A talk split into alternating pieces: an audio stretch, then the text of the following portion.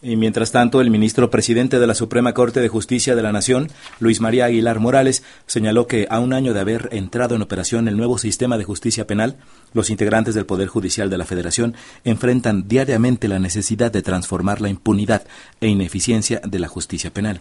Durante la clausura de los trabajos del Tercer Congreso Nacional, Nuevo Sistema de Justicia Penal, desde la óptica del juicio de amparo, a un año de su implementación, Aguilar Morales señaló que los juzgadores federales viven actualmente una etapa histórica porque la operación cotidiana del nuevo sistema de justicia se compara a las eh, bases jurídicas que sentó el juicio de amparo desde hace más de un siglo. Y precisamente para hacer un balance del primer año del nuevo sistema de justicia penal, se encuentra con nosotros en la línea telefónica la maestra Karen Silva. Ella es investigadora del área de justicia del Centro de Investigación para el Desarrollo Asociación Civil. Buenos días. Buenos días, maestra. Hola, buenos días.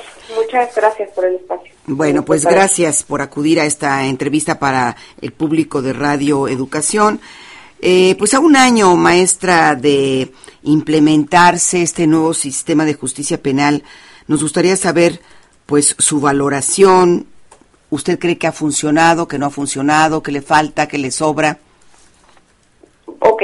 Bueno, eh, nosotros, eh, nada más como contexto, mm, publicamos recientemente, la semana pasada, un eh, un reporte de resultados de una evaluación que realizamos eh, anualmente desde 2013. Nosotros hemos tratado desde la sociedad civil de evaluar el proceso de implementación de la reforma penal que, como ustedes tal vez saben, tuvo ocho años para implementarse desde 2008 que se, que se publicó la reforma constitucional.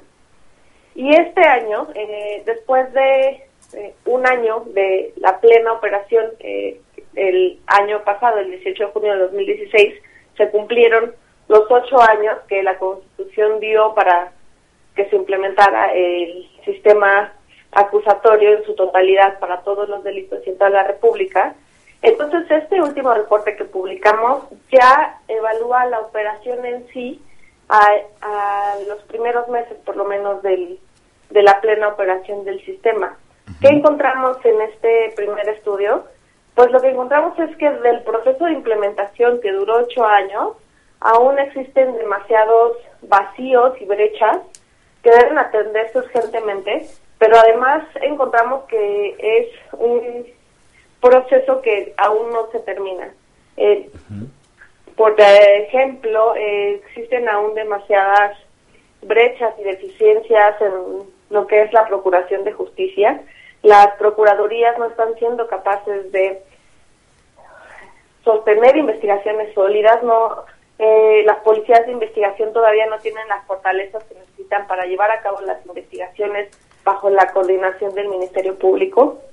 Las policías de seguridad pública también tienen muchas deficiencias, necesitan urgentemente ser fortalecidas.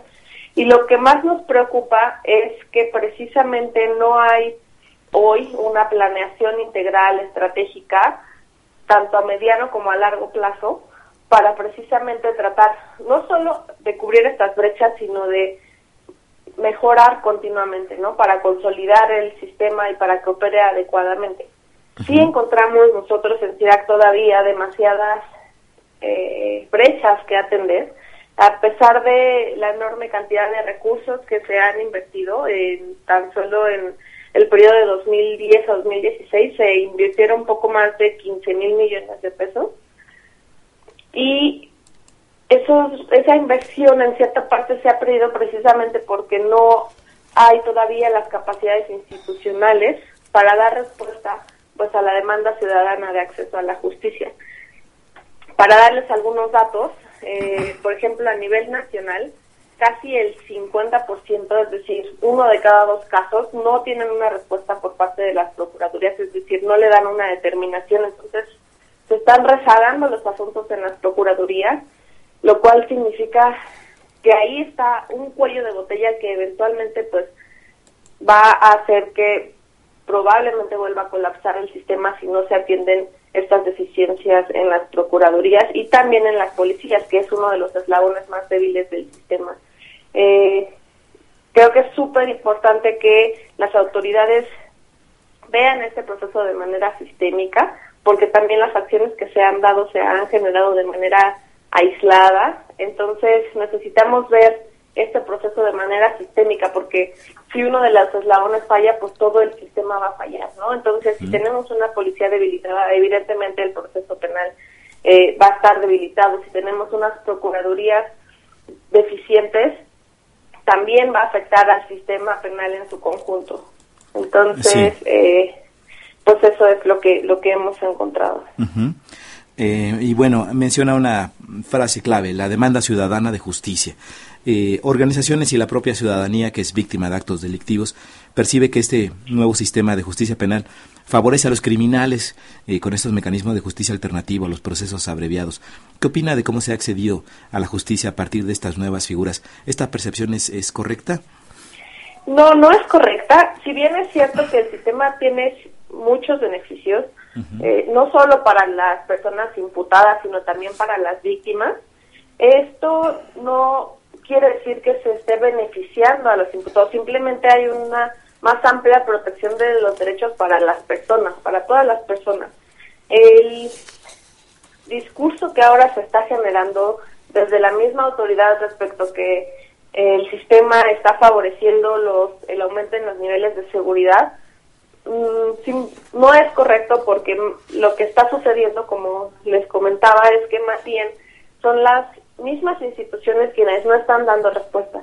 Es decir, por un lado, no podemos culpar al sistema de justicia de la inseguridad, porque ese es un trabajo también de las autoridades de proveer de programas sociales, de programas de prevención, es decir, de una política mucho más integral que no solo es el sistema penal, que en todo caso es el que da respuesta y sanciona cuando ya existe un problema de criminalidad, sin embargo, lo que está sucediendo es que más bien las autoridades no están dando la respuesta que deberían. Entonces, eso es lo que debemos preguntarnos. ¿Qué están haciendo nuestras autoridades, nuestras instituciones de justicia para funcionar bien? Es decir, el sistema no está mal. Sí. Eh, el concepto del sistema, todos sus beneficios, eh, son un sistema de justicia democrático, eh, de un Estado de Derecho moderno. Sin embargo, las autoridades tuvieron ocho años y aún hoy, después de un año de que se cumplió la, la implementación del sistema, siguen sin tomarse en serio pues este cambio, esa transformación institucional. Y no sé, también por ejemplo, para hablar de datos concretos, como les comentaba también, el nuevo sistema trae derechos para las víctimas que antes no existían. Las víctimas ahora tienen una participación activa en el proceso, pueden eh, eh, tienen acceso también a una eh, asesoría técnica por parte de un abogado, lo que significa que ya está en igualdad de armas también frente a las personas imputadas de delitos. Sin embargo, hoy tenemos un déficit del 83% de asesores jurídicos que el Estado debe proveer para las víctimas. Entonces, ¿cómo podemos hablar de que el sistema está favoreciendo a los delincuentes cuando son las mismas autoridades quienes no están proveyendo de las capacidades y de las fortalezas institucionales que se requiere para que el sistema funcione y para que realmente podamos ver sus resultados, ¿no? Bueno, pues muchas gracias. Sí, perdón, ¿sí? Sí, no, no, sí. No, no, termine, por favor, sí. Eh, no, solo que decir que precisamente los, los beneficios del sistema eh, ayudan, es decir, todas las salidas alternas que existen, ni siquiera son para todos los delitos, es para delitos que tienen menor impacto y eh, si se usaran de una manera adecuada, el sistema de justicia funcionaría de manera mucho más eficiente. Pero ni siquiera eso está sucediendo. Bueno, pues agradecemos mucho su presencia en los noticieros Pulso de la mañana, maestra Karen Silva, investigadora del área de justicia del Centro de Investigación para el Desarrollo Asociación Civil, por este tiempo concedido a Radio Educación. Gracias. Al contrario, muchas gracias a ustedes. Buenos días. Buen día.